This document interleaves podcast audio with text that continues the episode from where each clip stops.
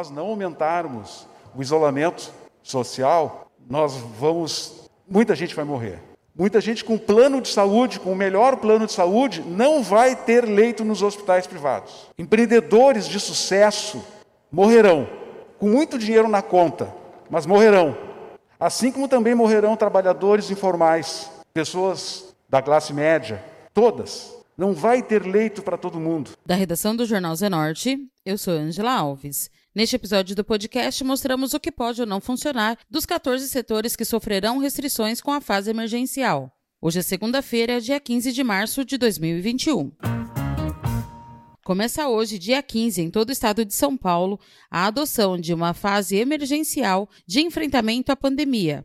A partir de hoje, medidas mais duras de restrição entram em vigor e se estendem até o dia 30 para frear o aumento de novos casos, internações e mortes pelo coronavírus e conter a sobrecarga em hospitais de todo o estado. O governo do estado determinou também o toque de recolher nos 645 municípios todos os dias, entre 20 horas e 5 horas da manhã. Também fica vetado o acesso a parques e praias.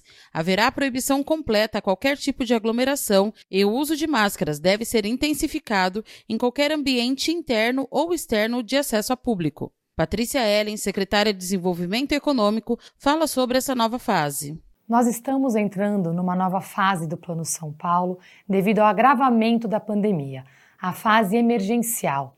Essa fase se faz necessária porque estamos batendo recordes de ocupação de leito e estamos também com recorde histórico de UTIs Covid ocupadas com pessoas vítimas da Covid. Para desacelerar o crescimento da pandemia, nós precisamos de uma nova fase, com uma menor circulação de pessoas na rua. Nessa fase, estamos trazendo novas restrições para 14 setores da economia para que juntos possamos controlar esse crescimento acelerado da pandemia. A secretária Patrícia Ellen explicou as diferenças da fase vermelha e agora da fase emergencial. Para que possamos reduzir a circulação de pessoas, fizemos uma revisão dos serviços essenciais e para que possamos, em alguns serviços, interromper suas atividades e, em outros, reduzir a circulação de pessoas através do processo de entrega, revisando a delivery e, olhando setor por setor, percebemos que alguns podem ter suas atividades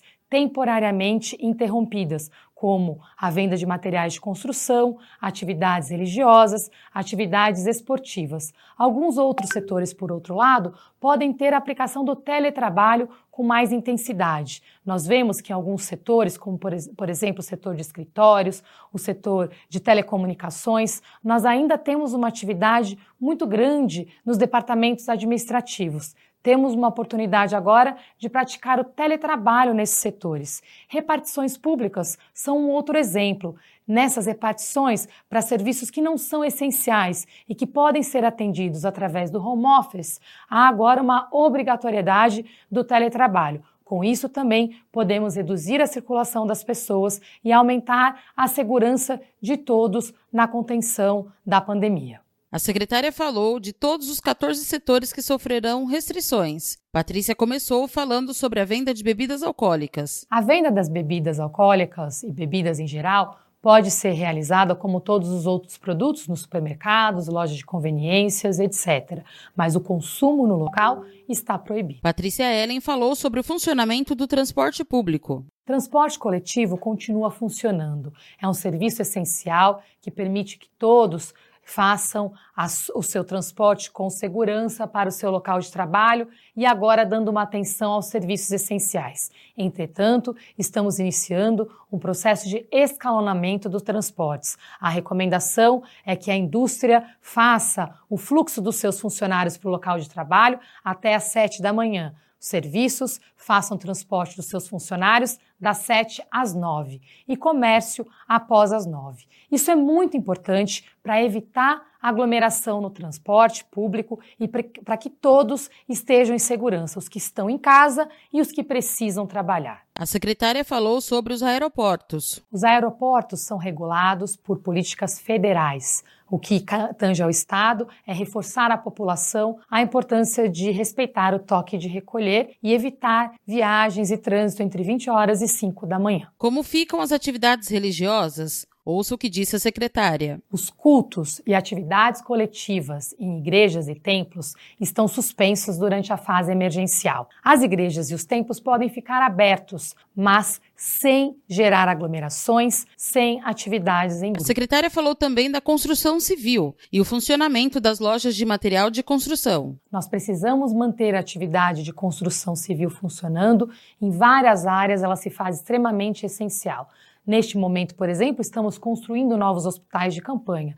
É um setor essencial que precisa continuar funcionando o comércio de materiais de construção está interrompido temporariamente como o comércio em geral, podendo funcionar somente no formato de retirada e de entrega na residência ou no estabelecimento comercial. E as escolas poderão funcionar? Patrícia explicou como ficará a educação nessa nova fase. A educação é, estadual está com uma suspensão de aulas para as próximas duas semanas e com uma recomendação que todos os demais façam o mesmo, incluindo o ensino superior com exceção das atividades relacionadas aos serviços de saúde. A secretária de Desenvolvimento Econômico falou sobre os veterinários. O veterinário pode funcionar com modelo de atendimento 24 horas, como todos os serviços de saúde. Ela falou também sobre os esportes durante a fase emergencial. Com o setor de atividades esportivas, da fase vermelha para a fase emergencial, nós temos todas as atividades suspensas a partir da próxima segunda-feira. No fim de semana, o campeonato, os jogos que estavam agendados serão realizados, mas a partir de segunda-feira, dia 15 até o dia 30, as atividades estão suspensas para que todos nós possamos ficar com segurança em nossas casas. Patrícia falou também sobre os táxis e motoristas de aplicativos. Todos os serviços de transportes podem funcionar 24 horas.